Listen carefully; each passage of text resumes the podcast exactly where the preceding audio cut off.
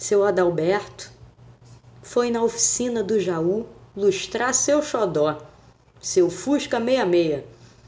O Fusca já o deixou na mão para mais de dez vezes. E Dalina falava, mas falava com as paredes. A 40 já sabia o pacote que comprou. Marcinha, primeira do casal, levou a pequena Flora para a pracinha. Foi pé ante pé, antes da menina grudar na avó. Lúcio nem pensava em acordar.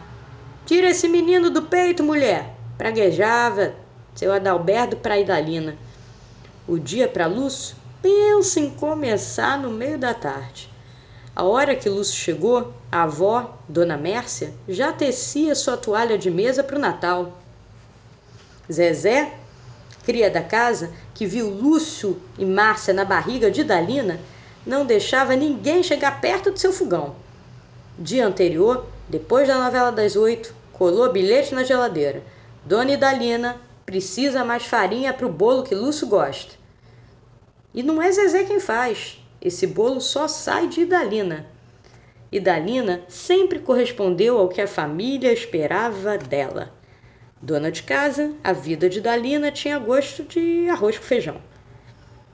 Naquela manhã de segunda-feira, dia que o ser humano marca de começar a dieta ou acertar alguma conta, e Dalina foi comprar a tal farinha que Zezé lembrou. Na fila do mercado, entre trabalhadores e aposentados, ela ouviu lá de longe um som, um solo de saxofone para Idalina ir lá atrás, para o tempo em que Adalberto ainda não era seu. Um tempo em que Dalina não era fácil. Aliás, foi com esse punhado de farinha que Dalina fez o bolo que ganhou Adalberto. Quando se apercebeu, Idalina, que ensaiava dois para lá e dois para cá, foi parada pelo caixa que perguntava se era só a farinha. Ela disse um sim sorridente, como quando respondeu ao pedido de noivado de Adalberto. Ninguém entendeu nada. E daí? pensou Idalina. Saiu dali sem idade. Afagou a face do músico, de nome Glauco, agradecendo-lhe pela grata lembrança, e rumou para a rua. Que ninguém lhe informasse a hora de colocar os pés no chão. Esse foi o Canção para Idalina. Eu sou a Gisela Gold.